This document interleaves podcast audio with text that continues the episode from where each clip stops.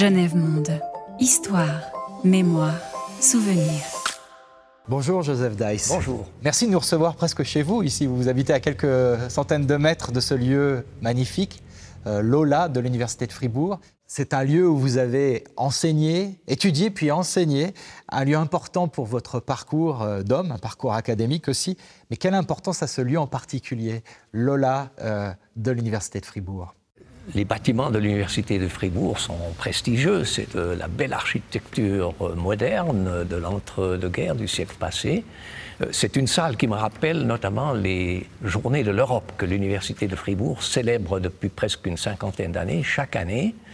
Et cette année, il y a deux semaines de cela, nous avions le commissaire européen chargé du dossier suisse, ce qui montre que l'Université de Fribourg a euh, donné un petit coup d'incitation à notre gouvernement qui a pu inviter ce commissaire pour un dîner. Mais nous sommes ici aussi euh, tout près de ce que la commune de Fribourg a baptisé Avenue de l'Europe. Nous sommes à 10 mètres de l'Avenue de l'Europe qui existe à Fribourg. Fribourg, l'européaniste et l'universaliste? Oui, absolument. Euh, L'université de Fribourg a toujours été très internationale. Euh, à part Genève, euh, nous étions l'université qui avait la plus forte proportion d'étudiants qui venaient de l'extérieur. vous, vous vous situez comment par rapport à cette ville? Vous y habitez certes, mais vous avez eu une carrière internationale avec la présidence de l'Assemblée générale de l'ONU. C'est toujours un peu votre base où, vous oui, c'est ici, ici, que j'ai été euh, initié à, l'ouverture. Euh, nous avons deux langues cantonales, donc j'ai été élevé dans les deux langues, euh, française et allemande. nous avons, comme je l'ai dit, des étudiants qui viennent du monde entier, et l'esprit fribourgeois, contrairement à l'opinion que beaucoup de confédérés avaient de nous qui nous prenait pour un canton provincial retiré, euh, Fribourg a toujours eu une ouverture euh, vers le monde euh, extérieur.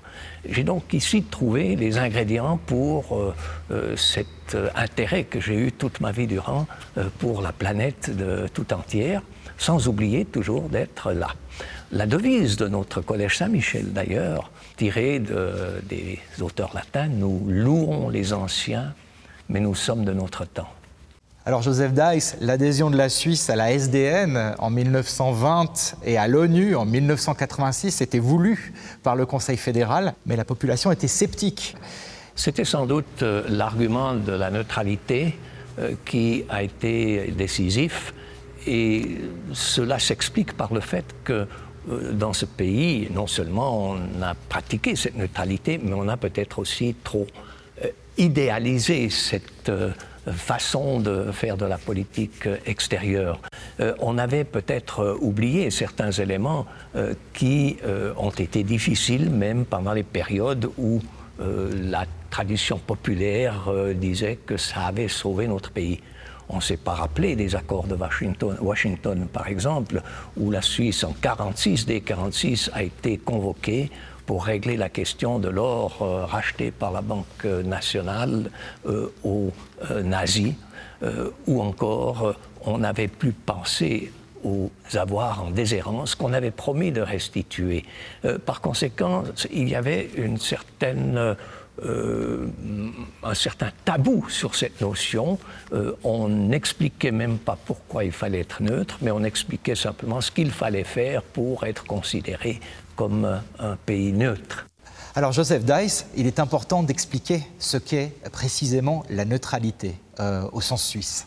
Personnellement, je donne la, la préférence à l'approche du droit international. Euh, bien sûr, il y a une histoire, ça remonte même jusqu'à Marignan, au Congrès de Vienne, mais là où la neutralité euh, a été définie au niveau du euh, droit international, ce sont les conventions de la Haye de 1907, qui ne concernaient pas que la neutralité, mais la guerre en général, quelles sont les pratiques, etc. Et on oublie que la neutralité est une sorte de pacte entre les belligérants et ceux qui veulent se tenir à l'écart du euh, conflit. Les neutres s'engagent à ne pas entrer en guerre, évidemment, ou dans la guerre en question, ni d'aider l'un des belligérants avec des troupes, avec des armements, euh, ou même en mettant à disposition son euh, territoire.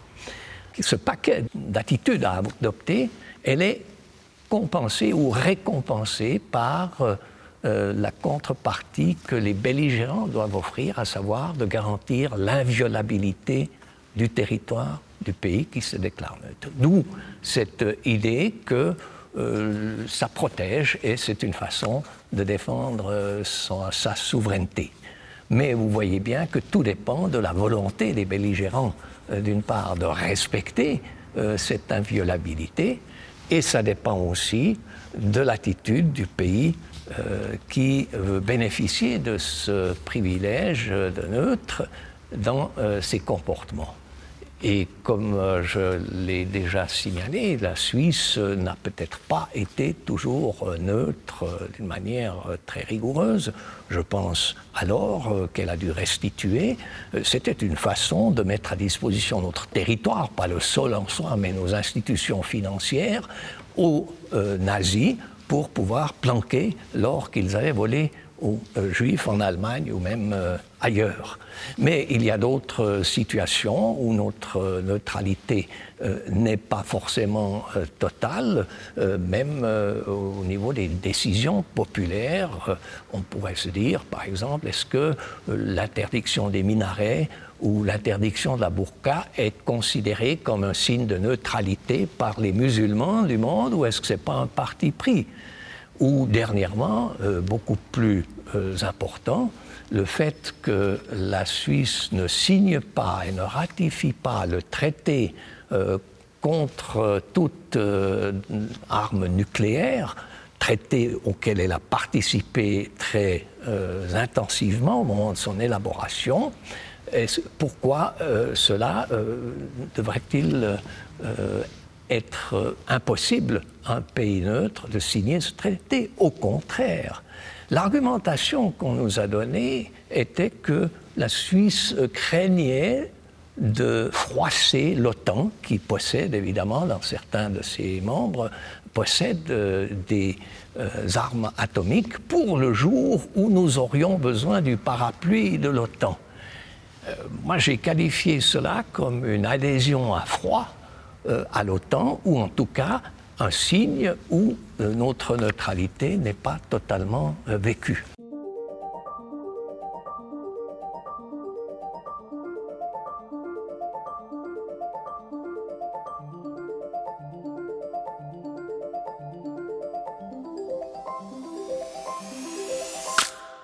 La question de la neutralité s'est posée donc souvent, on le sait, l'adhésion de la Suisse au pacte de la SDN après la Première Guerre mondiale, euh, et puis en 1986.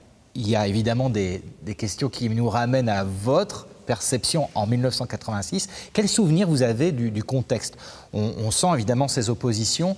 On, sent aussi peut-être chez vous un moment où il va falloir lutter pour essayer de convaincre les gens un peu plus fort? En 1986, l'affaire s'est passée euh, relativement discrètement. Euh, la situation était tellement claire que même les pro-adhésion ne se faisaient pas d'illusions. Moi, j'ai ressenti l'isolement de notre pays euh, durant les années 90 où les Américains, mais avec d'autres pays, nous ont rappelé les avoirs en déshérence et où on nous a traduit, euh, pas en tribunal, mais tout de même amené à euh, faire le nécessaire pour régler cette question. Et beaucoup de Suisses ont été étonnés parce qu'ils n'avaient qu'un souvenir très positif de notre attitude durant la guerre mondiale. Euh, donc, dans les années 80, moi, j'ai progressivement observé cet isolement de notre pays, et d'autant plus une fois que j'étais au Parlement et que cette euh, affaire des fonds en déshérence euh, a éclaté. Je me suis donc dit, avec beaucoup d'autres parlementaires, qu'il fallait maintenant faire avancer les choses, et c'est comme ça que c'était pas moi l'initiateur principal, mais j'étais parmi ceux qui étaient intéressés à faire avancer cette initiative, que l'initiative pour l'adhésion a été lancée. Vous étiez bien préparé, je crois. Vous aviez, vous me parliez d'un soutien de taille d'un ancien élu, euh, Friedrich, c'est ça? Euh, Vous aviez aussi quelques alliés pour vous aider, François Lachat par exemple. L'ancien conseiller fédéral à ce moment-là, euh, Rodolphe Friedrich, était un des promoteurs de l'idée de, l'adhésion.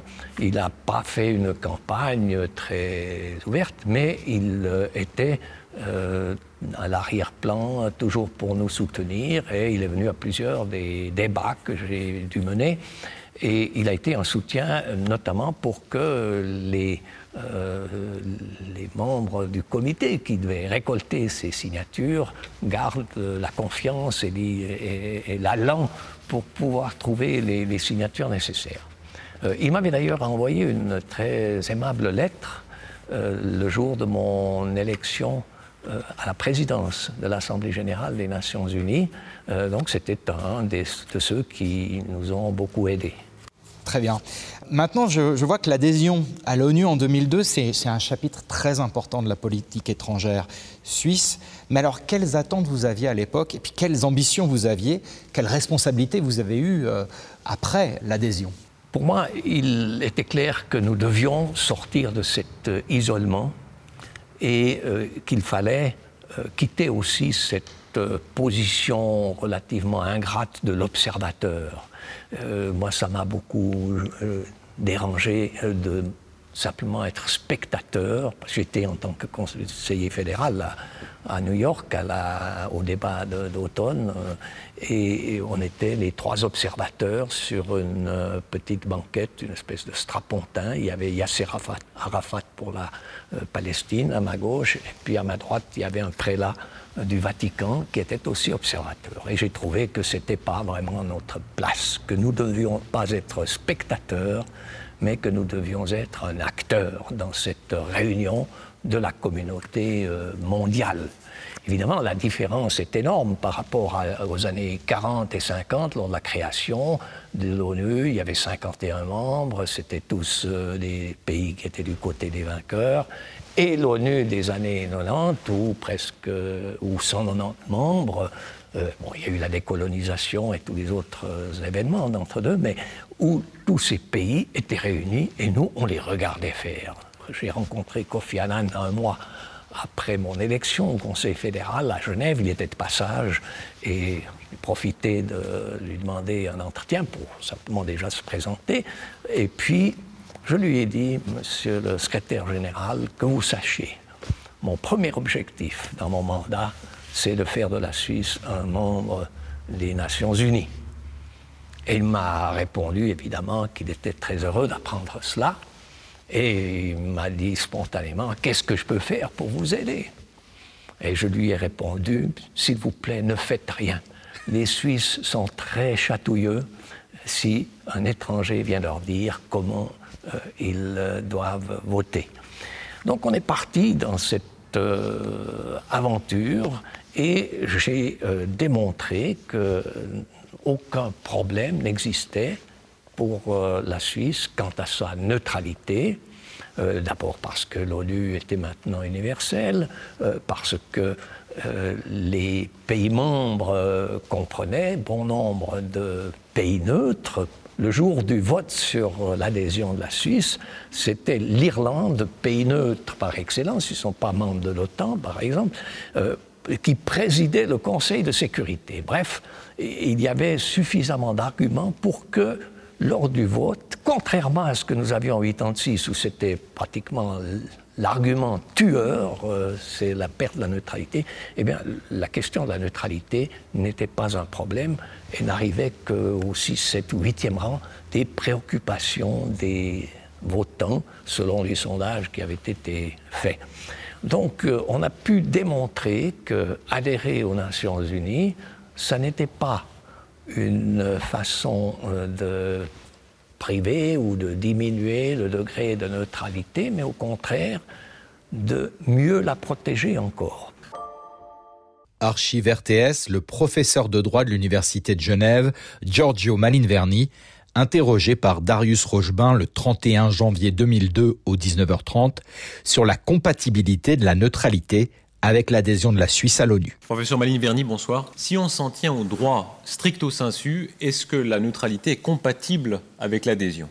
Absolument, elle est compatible. La neutralité, il faut le rappeler, euh, est le statut juridique d'un État qui, en présence euh, d'un conflit armé entre deux États, se tient volontairement à l'écart de, ce conflit armé. Or, euh, les opérations de maintien de la paix militaire aussi euh, décrétées par les Nations Unies ont une nature tout à fait différente. Il s'agit tout simplement de la réaction de la communauté internationale qui est représentée par les Nations Unies contre un État qui viole gravement le droit international les États ne sont pas obligés de participer à des opérations euh, de maintien de la paix ou des opérations militaires en général. Euh, la Charte des Nations Unies prévoit expressément qu'il faut un accord entre les États et le secrétaire général des Nations Unies. Donc la Suisse, même en étant membre des Nations Unies, pourrait parfaitement euh, renoncer à participer à des opérations militaires. Professeur, merci pour votre analyse. Vous voterez oui Oui, bien sûr.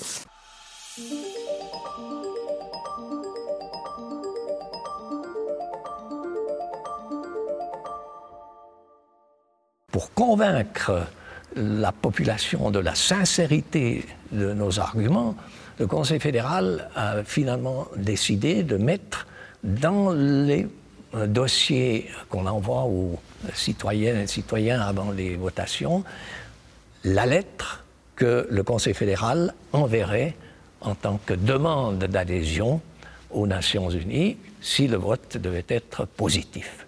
Et dans cette lettre, bien sûr, le Conseil fédéral demande à l'Assemblée générale euh, d'adhérer aux euh, Nations unies. Pour ce faire, la Suisse doit signer la charte entière des Nations unies. Il n'y a pas d'adhésion à la carte. Vous ne pouvez pas mettre entre parenthèses des articles qui ne vous conviennent pas. Mais notre lettre comportait aussi la phrase que la Suisse adhérait aux Nations unies en tant que pays neutre. Nous sommes donc partis comme ça dans le vote, et euh, une fois le résultat connu, le Conseil fédéral a envoyé cette lettre. Ce qui veut dire que le jour où l'Assemblée générale, au mois de septembre 2002, a voté, on a applaudi, on a été admis par acclamation, a admis la Suisse sur la foi de notre demande d'adhésion, l'Assemblée générale des Nations unies, donc c'est l'échelon le plus élevé que vous pouvez choisir, implicitement a euh, confirmé la neutralité de notre pays. Et c'est comme ça que nous sommes membres des Nations Unies et que je dis et redis que notre adhésion, non pas à entacher notre neutralité, mais la confirmer et la renforcer. Alors nous avons une archive justement qui va vous rappeler de bons souvenirs. Euh, la discussion que vous avez eue avec Kofi Annan, secrétaire général de l'ONU, une fois l'adhésion à l'ONU acquise. We will become a full member of United Nations. It's a, a clear result from the voting people, 40, 54 to 55% yes votes. Yes, but it's a very narrow result uh, if you look at the majority of the cantons, where we have just 12 to 11. I'm here with the president of our co confederation, and I think that he will say some words to you. Yes, Mr. Secretary General. Yeah, thank you very much. I think it's a very good day for Switzerland. And I would like to thank uh, you also. I think uh, your personality contributed also a lot to this very good result.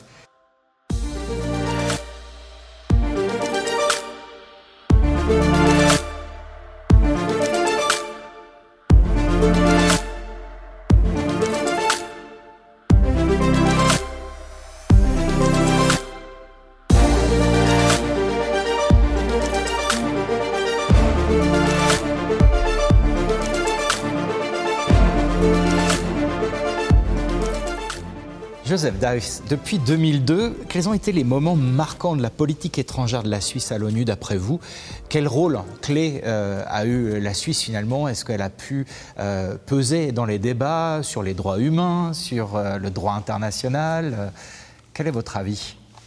L'événement le plus marquant, à mon avis, est certainement la décision d'installer à Genève le Conseil des droits de l'homme parce que notre adhésion avait aussi pour but d'éliminer une situation totalement incroyable, incrédible, qui existait du fait de la présence de l'ONU à Genève. La Suisse, fière d'héberger les quartiers généraux européens, tout de suite après New York, qui est le centre principal de gravité, mais la place numéro 2 de l'ONU dans le monde, et numéro un en Europe, c'est Genève. Donc la Suisse qui héberge la grande organisation et qui fait la moue lorsqu'il est question d'être membre. Il y a là une contradiction qui est incompréhensible. De surcroît, pour obtenir euh, la localisation d'autres organisations de l'ONU, parce qu'il y a l'OMS, il y a les réfugiés, il y a beaucoup de choses à Genève, nous n'avions rien à offrir en contrepartie, parce qu'à l'ONU, euh, les pays vous soutiennent et puis vous disent, mais écoutez, vous ne nous oubliez pas, euh, le jour où on est candidat au Conseil de sécurité, par exemple, est-ce que vous allez nous soutenir? Alors nous, on devait toujours dire, bah, on n'a pas le droit de vote, alors on n'a pas de, contrepartie. Je peux vous dire que euh, si c'était nécessaire, dans la demi-heure qui suit, je peux trouver une douzaine de pays qui sont d'accord d'accueillir les organisations qui se trouvent à Genève. Donc c'était certainement pour la Suisse l'un des éléments euh, essentiels euh, qui ne sont pas dus seulement à son adhésion, mais qui ont euh, que l'adhésion a facilité. D'ailleurs, lorsque j'étais président, euh, presque dix ans plus tard, l'une des tâches était de faire la revue du Conseil des droits de l'homme, puisque en 2006, on a fait un statut qu'on a mis en place provisoirement pour cinq ans pour voir comment ça fonctionne.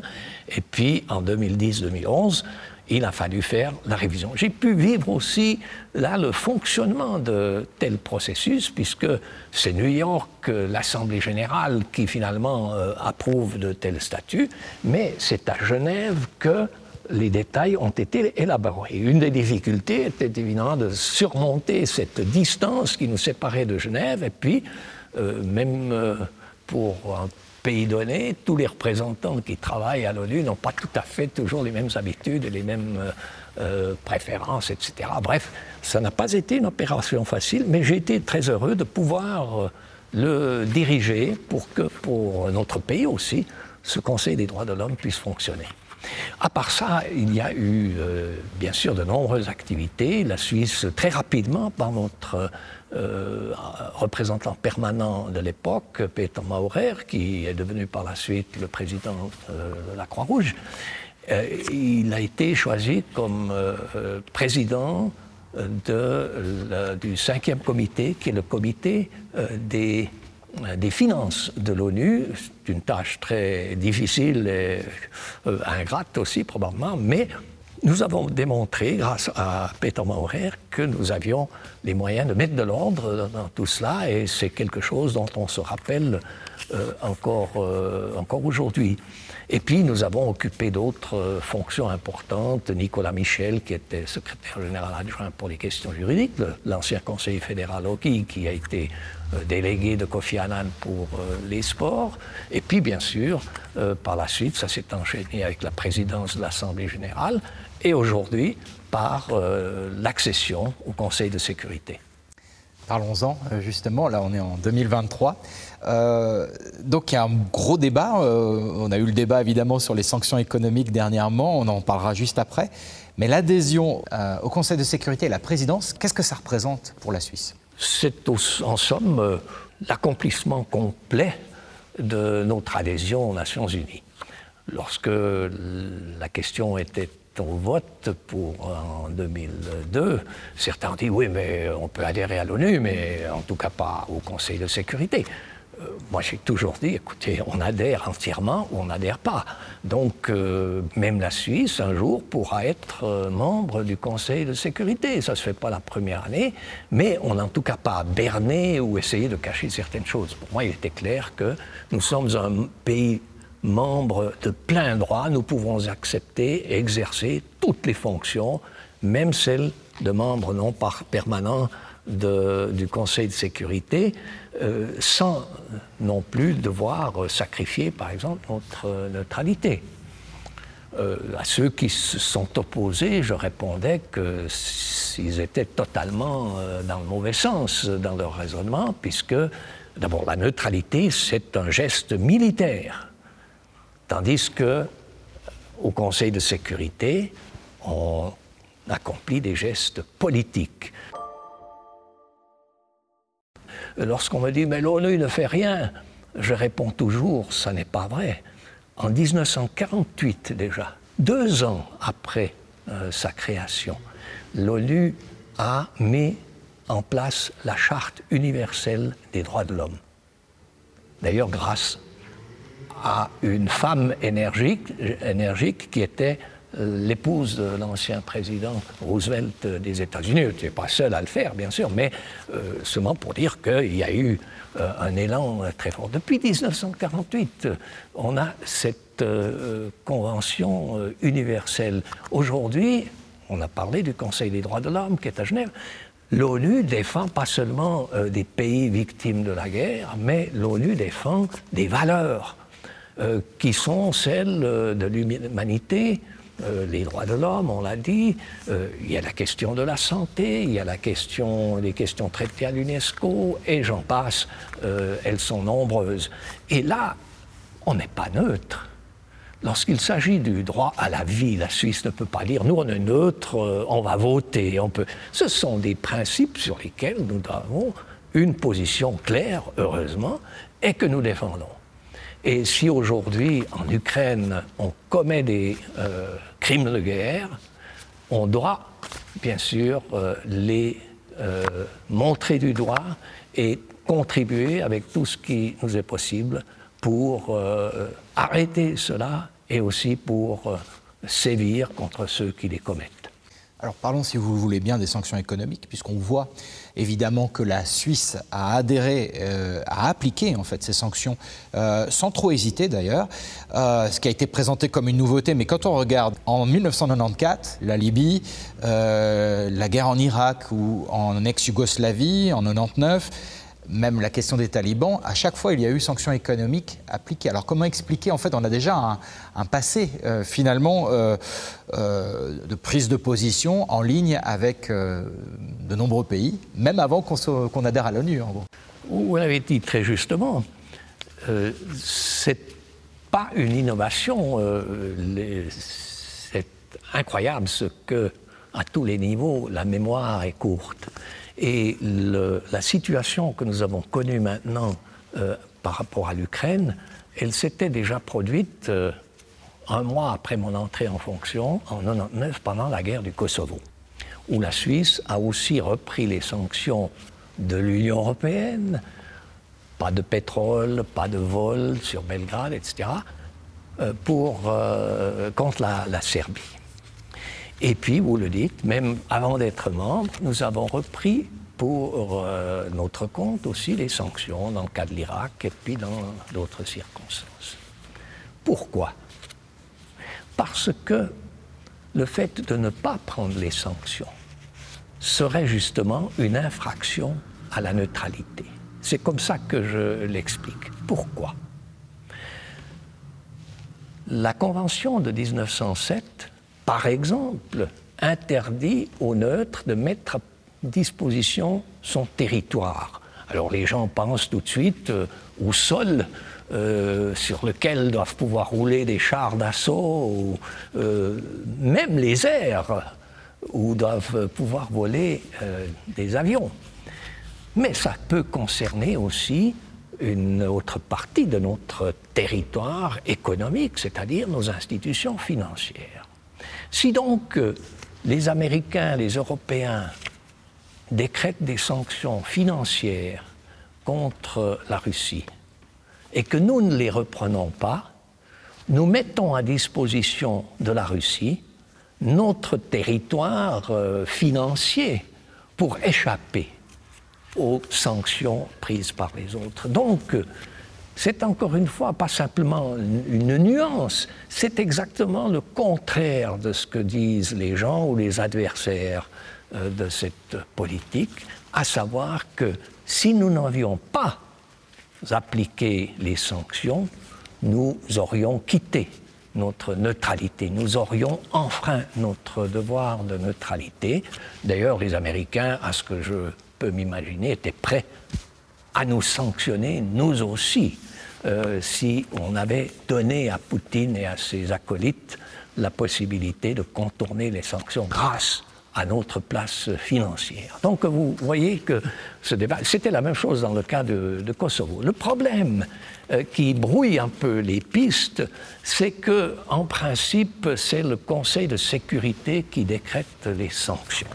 Et ça nous met à l'aise depuis que nous sommes membres, parce qu'avant d'être membres, euh, notre pratique des sanctions reprises, aux yeux des euh, pays touchés, n'était pas considéré comme neutre puisque nous n'étions pas membres de l'ONU. On n'avait pas à reprendre les sanctions. En les reprenant, nous accomplissions un geste unilatéral suisse.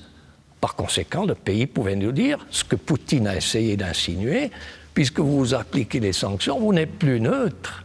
Si ça avait été le Conseil de sécurité, il n'y a pas de discussion parce que nous pourrons toujours dire mais ce sont des sanctions de la communauté internationale à laquelle vous appartenez et dont vous avez aussi signé la charte, donc je ne vois pas où est le problème.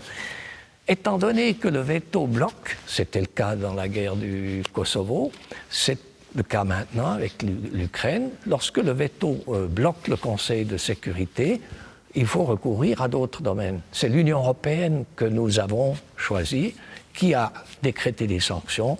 Nous les avons reprises lors du euh, cas de Kosovo. Personne à l'époque n'avait crié euh, au, secours pour euh, la neutralité. Et aujourd'hui, la situation est la même. En fait, ces mesures sont un durcissement de l'embargo qui est déjà appliqué par la Suisse contre la Serbie et le Monténégro. Le nouveau chef des affaires étrangères explique la position de la Suisse. Pourquoi politiquement vous avez pris cette décision? On l'a prise simplement dans le but de donner notre euh, modeste contribution à l'effort international pour rétablir la paix et la, et la sécurité dans l'ex-Yougoslavie, ce qui correspond tout à fait aux objectifs de notre politique étrangère. Est-ce que ça signifie que la neutralité est un peu plus remise en question aujourd'hui? Non, je pense qu'il n'y a pas de, conflit avec euh, notre politique de neutralité lorsqu'il s'agit de sanctions de caractère économique. Euh, réalisé par la communauté internationale. Il n'y a aucun conflit avec notre politique de neutralité.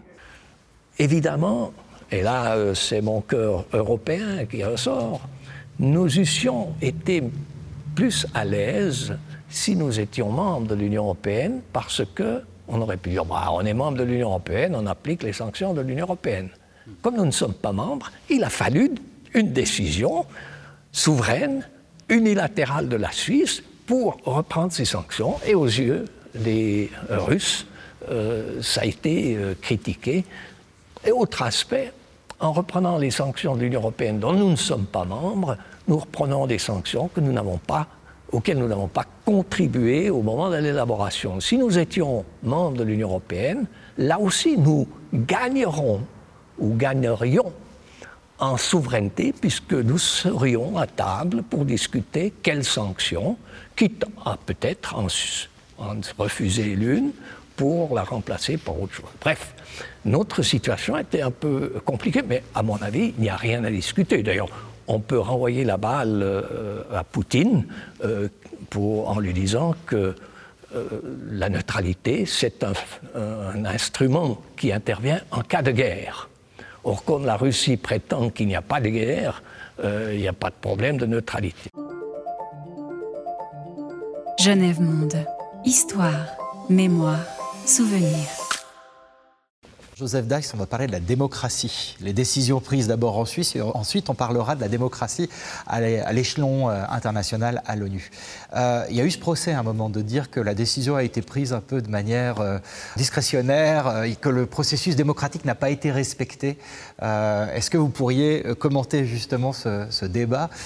Alors, c'est de l'accession de la Suisse au Conseil de sécurité dont vous parlez, et je suis fort étonné qu'on puisse remettre en doute la procédure qui a été adoptée, et voire même de la qualifier de non démocratique. Il faut quand même rappeler que la Suisse est le seul pays membre des Nations Unies qui a accédé aux Nations Unies en ayant un référendum, c'est-à-dire un vote populaire, même soumis à deux conditions, puisqu'il fallait la majorité de la population et la majorité des États. Donc notre adhésion ou notre arrivée au Conseil de sécurité a déjà été votée. Il n'y a pas besoin de voter deux fois sur la même chose, puisque, je l'ai dit, lorsqu'on adhère aux Nations Unies, on signe toute la charte, y compris le Conseil de sécurité. Nous sommes donc dans une situation où le cadre dans lequel on évolue a été approuvé par le peuple en bonne et due forme, et intervient alors la règle du, de la Constitution qui dit que c'est le Conseil fédéral qui assume la politique étrangère du pays. Il n'y a pas un point final, mais il y a un point, et on ajoute, la Constitution ajoute, sous réserve du droit de consultation euh, du Parlement. Mais ce n'est pas le Parlement non plus qui décide finalement, mais il a le droit d'être consulté. Voilà les choses. Donc on a respecté le cadre qui est en place et nous sommes toujours le plus démocratique des membres du Conseil de sécurité puisqu'on est le seul pays qui a, par son peuple, accepté la Charte des Nations Unies. On parle souvent de réforme du Conseil de sécurité, justement à cause de l'utilisation de ce droit de veto. Quel est votre avis aujourd'hui, sachant que la Russie, évidemment, a exercé ce droit de veto dernièrement, après avoir euh, envahi l'Ukraine? On est aujourd'hui probablement d'accord, même dans les pays qui ont le bénéfice de ce droit de veto, que c'est un vice congénital. Il y a euh, d'abord la question euh, des circonstances de l'époque. On est à la fin de la Deuxième Guerre mondiale. L'ONU est née pendant la Deuxième Guerre mondiale, lorsque le président Roosevelt, en 1942, a commencé par euh, créer un club euh, atlantique dont les membres euh, s'engagent à respecter la souveraineté des autres. Et puis tout cela, progressivement, en 1945, a débouché sur le traité de, San Francisco. Et là, les cinq vainqueurs, ou les quatre vainqueurs, les grands, puisqu'il y a la Chine en plus, ont voulu ce droit de veto. Ce n'est pas que les autres, il y avait 51 membres au départ, n'auraient pas vu le, euh, le problème. Ils ont refusé d'abord cela et euh, les États-Unis et puis les autres ont dit mais c'est nous les euh, grandes puissances qui devons intervenir lorsqu'il s'agit d'assurer la paix et on ne veut plus être dans des situations comme on a été pendant la première, la deuxième guerre mondiale surtout. Bref, pour finir, les autres pays ont accepté cela tout en sachant euh, qu'on aurait des difficultés le jour où un des cinq euh, détenteurs du droit de veto serait lui-même concerné. On n'a pas non plus introduit des clauses de, récusation pour euh, ces pays. Et ça a duré un bon moment. Avant, bon, il y avait la guerre froide après qui a fait que l'institution était aussi bloquée, mais c'est maintenant, avec le cas de la Russie, que ça éclate au grand jour et que ce vice devient euh, très sensible. Moi, j'ai toujours pratiqué un principe euh, de, de réalisme, c'est-à-dire, euh, étant président, c'est un dossier qui est en cours depuis toujours, réformer le Conseil de sécurité, j'ai dit, ben, on ne peut pas enlever le droit de veto parce que ces cinq pays ont le veto au Conseil de sécurité, n'ont pas le veto à l'Assemblée générale. Donc l'Assemblée générale peut, comme maintenant dans le cas de la Russie, faire une résolution, ce qui est moins qu'un ordre donné par le Conseil de sécurité, mais l'Assemblée générale, par 141 voix, a condamné euh, la Russie, ce qui est quand même un geste euh, important. Bref, pas de veto à l'Assemblée générale. En revanche, la charte, parce qu'il faudrait changer la charte pour enlever le droit de veto, la charte doit être euh, approuvée par l'Assemblée générale et puis le changement entre en vigueur, dit la charte elle-même, lorsque les deux tiers des pays membres ont ratifié, y compris les cinq pays à droit de veto. Donc, ces cinq pays ont aussi le droit de veto pour changer la charte. Ce qui veut dire qu'on ne peut enlever le droit de veto euh, qu'en obtenant l'accord des cinq détenteurs du droit de veto. Et je ne vois pas euh, Donald Trump, par exemple, monter à Capitole pour dire au Parlement américain les États-Unis, magnanimes, renoncent au droit de veto. Lorsque j'étais président, j'ai donc défendu le point de vue il faut être réaliste. Si on veut enlever ça, peut-être qu'un jour ça arrivera, mais on ne peut pas. Donc il faut corriger d'autres défauts du Conseil de sécurité. Alors, un des défauts, c'est qu'il n'est pas représentatif euh, de la composition des Nations Unies pour pouvoir servir un peu mieux les, les Africains et l'Amérique latine et aussi l'Asie. vu leur importance démographique, il faudrait, c'était ma proposition, passer à 20, 21, 22 membres. Pas plus, parce que dès que ça devient euh, immense, ça ne travaille pas. Parce que le Conseil de sécurité doit être disponible 24 heures sur 24. Chaque pays membre doit avoir constamment deux diplomates en poste à New York, à 2 heures du matin s'il le faut.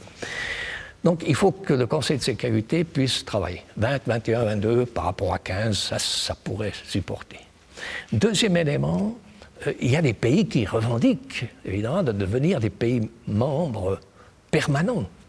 Euh, le Japon, euh, l'Inde, l'Allemagne, le Brésil, l'Afrique du Sud et probablement d'autres. Mais en tout cas, ces cinq se sont ligués pour devenir des membres permanents. Je leur ai toujours dit, il n'y a encore rien de fait, il faudrait en tout cas pas qu'on vous donne encore le droit de veto, parce qu'avec 5, ça va déjà mal, mais avec 10 veto, ça sera encore pire. Mais on pourrait trouver une solution pour avoir des membres permanents. Les Africains mettent toutes les deuxièmes périodes l'Afrique du Sud, parce que la charte contient une phrase qui dit une réélection immédiate après le mandat au Conseil de sécurité n'est pas possible. Donc il faut s'arrêter deux ans. Donc après les deux ans, la Suisse doit attendre au moins deux ans. Et j'aurais dit, mais écoutez, si les Africains voulaient que l'Afrique du Sud soit constamment votre représentant, parce que c'est un des pays les plus importants, etc., si on enlève cette phrase, vous pouvez les, les proposer chaque fois. Donc on aurait, d'une manière très simple, la possibilité de créer non pas des membres permanents supplémentaires euh, de droit ou des jure, mais de facto, parce qu'on les représente euh, toutes les deux années ce qui comporte quand même une petite différence par rapport une nouvelle fois à ceux qui ont la permanence avec veto. Des pays comme la Suisse, enfin tous les non permanents, pour être élus, doivent être, euh, comment je peux dire, aimés par les autres pour qu'ils obtiennent leur roi. Donc on fait campagne pendant des années. Donc on est euh, obligé de rendre des comptes. Les Anglais parlent de accountability. Est-ce que vous êtes euh, obligé de vous justifier? Alors si la Suisse, pendant ces deux ans, fait du mauvais travail, euh, ou fâche certains membres, on leur dira, écoutez, la prochaine fois, vous n'aurez plus notre droit, vous pouvez être sûr. Donc, on est redevable d'explications et ce système que je proposais avait cet avantage qui est quand même, dans des systèmes démocratiques, etc., appliqué. 60% en 2023 des personnes interrogées sur un sondage sur euh, la question du ralliement de la Suisse aux sanctions, 60% étaient favorables. Donc. Mais si on regarde 20 euh, ans plus tôt, la majorité, une majorité disait le contraire. On n'est pas favorable aux, sanctions. Alors qu'est-ce qui a changé finalement? Euh, Comment vous pourriez expliquer cette évolution finalement des mentalités? Bon, d'abord, je vous dirais que la Suisse n'a pas adhéré aux Nations Unies sur la foi d'un sondage mais sur la foi d'une vraie démocratie qui passe par les urnes. Alors, euh, les sondages, c'est intéressant, mais il faut toujours manier cela avec prudence. Qu'est-ce qui a changé? Il y a d'abord le changement de l'ONU, qui est devenu universel. Il n'y a presque plus de bouts de la planète qui n'en font pas euh, partie. Donc euh, ça change tout. Lorsque tous les pays, c'est ce qu'il faudrait faire maintenant pour résoudre la, question de je lance un appel à tous les dirigeants du monde. Posez vos armes, rentrez chez vous, mettez vos tables. On a tellement de ressources qu'on ne doit pas les gaspiller à s'entretuer, mais à assurer le, sauvetage de la planète, l'élimination de la pauvreté. On aurait assez de ressources si on les gaspillait pas bêtement à faire armes. Bref, il y a cette universalité qui a certainement euh, changé. Euh, un autre euh, élément qui a changé, c'est que on constate que de plus en plus, les pays ne respectent pas leurs engagements. Et par exemple, pour la guerre en Ukraine, le problème, ce n'est pas le droit de veto. Beaucoup de gens disent, mais c'est parce que le Conseil de sécurité a ce droit de veto qu'il ne peut pas faire. Croyez-vous que si la Russie n'avait pas le droit de veto et que le Conseil de sécurité avait décidé d'envoyer des troupes onusiennes dans la région, ça changerait l'attitude de Poutine? Ça n'aurait aucun effet. Donc le problème, ce n'est pas le droit de veto. Le problème, c'est qu'il y a des membres qui estiment qu'ils n'ont pas à respecter, les Russes ne sont pas les seuls d'ailleurs, à respecter les clauses de notre charte. Et c'est là probablement que les Suisses se disent notre neutralité elle fonde aussi sur un traité international, d'ailleurs fort lointain, parce qu'en 1907, on n'avait même pas encore connu la Première Guerre mondiale, on connaissait la Grande Guerre franco-allemande des années 70, on n'avait pas eu la Société des Nations, on n'avait pas d'ONU, évidemment. Et notre neutralité, elle repose sur cet accord dont les signataires, pour une bonne partie, n'existent plus. Vous allez voir, vous verrez, c'est le roi du Monténégro qui avait signé. Donc, les Suisses se disent, dans un monde qui a tendance maintenant à se briser dans ces deux Occidents d'un côté, l'Asie et les Russes de l'autre, que le moment est proche où il faudra choisir son camp parce que la neutralité peut être une stratégie, mais ce n'est qu'un outil parmi d'autres. Ce n'est pas un but. Pour beaucoup de Suisses, le but suprême de notre pays, c'était d'être neutre. Non. Le but suprême dans notre Constitution, c'est de sauvegarder notre liberté, notre indépendance, etc. Avec quoi? Et avec une armée, mais aussi avec la neutralité. Donc ça n'est pas du tout du même ordre, et ça, ça peut changer. L'outil peut devenir caduque dans un monde qui fonctionne selon d'autres règles. Et je pense que nous sommes dans une situation où il est important que notre pays s'oriente en fonction de ses valeurs. Et dans le cas de l'Ukraine, la situation est patente. Nous ne pouvons pas admettre que l'on attaque la population civile, que l'on anéantit des villes entières, qu'on vole les récoltes, qu'on kidnappe les enfants. Mais que faudra-t-il encore pour que la Suisse se réveillerait et dise non, c'est pas la neutralité le but principal, mais c'est de contribuer à combattre ce mal. Archive RTS du 7 avril 1969 l'ancien président de la Confédération Max Petitpierre répond aux questions de Jacques Rouillet sur le refus de la Suisse d'adhérer à l'ONU après la Seconde Guerre mondiale. Monsieur le Président, au moment même où la Suisse euh, nouait des relations diplomatiques avec l'Union soviétique et faisait preuve ainsi de sa volonté d'universalité, en même temps, elle quittait le jeu politique collectif, puisque la Société des Nations était morte, et que nous n'adhérions pas aux Nations Unies. N'y a-t-il pas là une contradiction dans notre politique? Il n'y a certainement pas de, contradiction. On peut participer à ce jeu collectif de bien d'autres manières que par euh, l'adhésion à une organisation euh, politique.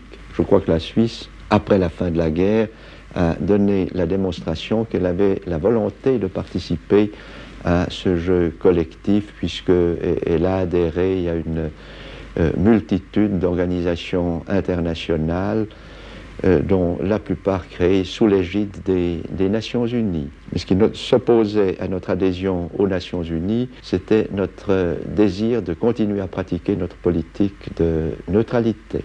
J'aimerais terminer par euh, une référence à Max Petitpierre, euh, on en parlait d'ailleurs en préparant cet entretien, euh, qu'on vous avait un peu qualifié de menteur parce que Max Petitpierre avait dit à l'époque, mais c'est le contexte de l'époque, que renoncer à, la neutralité, euh, c'était adhérer à l'ONU, ou le contraire. Adhérer à l'ONU, c'était renoncer à, la neutralité. En fait, le contexte est très différent. On est dans les, dans les années, fin des années 50. La Suisse est encore dans le camp des vainqueurs de la Deuxième Guerre mondiale et doit se redéfinir, en gros. Mais si on, regarde cette ce qu'a dit Max Petitpierre, on voit qu'en fait tout a, beaucoup changé en réalité politiquement.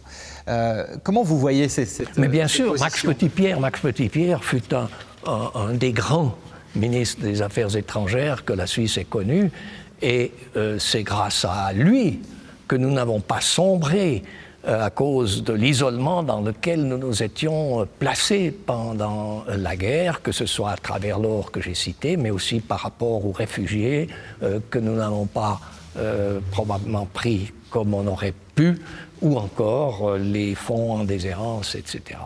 Mais il parle à l'époque où l'ONU compte 50 membres, où on est au seuil où on entre dans la guerre froide, et comme on l'a démontré à l'époque, évidemment, il était important de ne pas se, lier à un camp ou un autre. Mais aujourd'hui, la situation est totalement différente.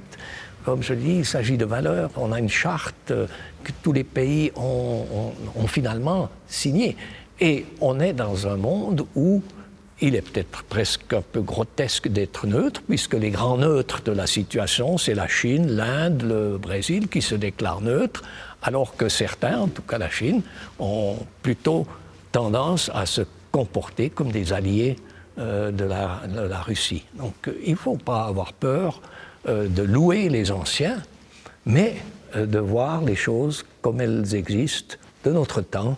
C'est la devise que Ovid a donnée au Collège Saint-Michel à Fribourg. C'était bien de terminer sur cette référence. Toute petite dernière question. Vous avez été président de l'Assemblée générale de l'ONU. Euh, est-ce que vous vous voyez encore avec vos prédécesseurs, euh, successeurs, personnels euh, qui ont compté? Est-ce que ça arrive d'avoir un peu une réunion du club de ceux qui ont fait l'Assemblée générale? Oui, ça existe. Je ne suis pas un homme des, des cénacles, des anciens, des souvenirs. Et puis j'ai participé à tellement de choses que je passerai mon temps à cela. Mais il existe le Conseil des anciens présidents de l'Assemblée générale des Nations unies qui s'est donné un statut et qui se réunit en principe une ou deux fois par année. Nous nous sommes réunis à Bahreïn, parce que le Bahreïn a présidé l'Assemblée générale il y a une vingtaine d'années, quelques années avant la mienne de présidence, et euh, nous nous sommes réunis à Bahreïn il y a deux semaines, et euh, lors de cette réunion, avec d'autres, euh, j'ai proposé que ce soit pas simplement une réunion amicale, mais que nous fassions une déclaration qui s'appelle la déclaration de Bahreïn, qui est disponible sur le net, et où nous lançons un appel solennel pour que l'on mette fin à ce carnage, qu'on revienne sur Terre, qu'on regarde notre charte, il y a trois résolutions qui ont été votées par l'Assemblée générale et qu'on se plie aux exigences de ces euh, résolutions. Merci beaucoup, Joseph Dice. Genève Monde, l'histoire partagée de la Genève internationale.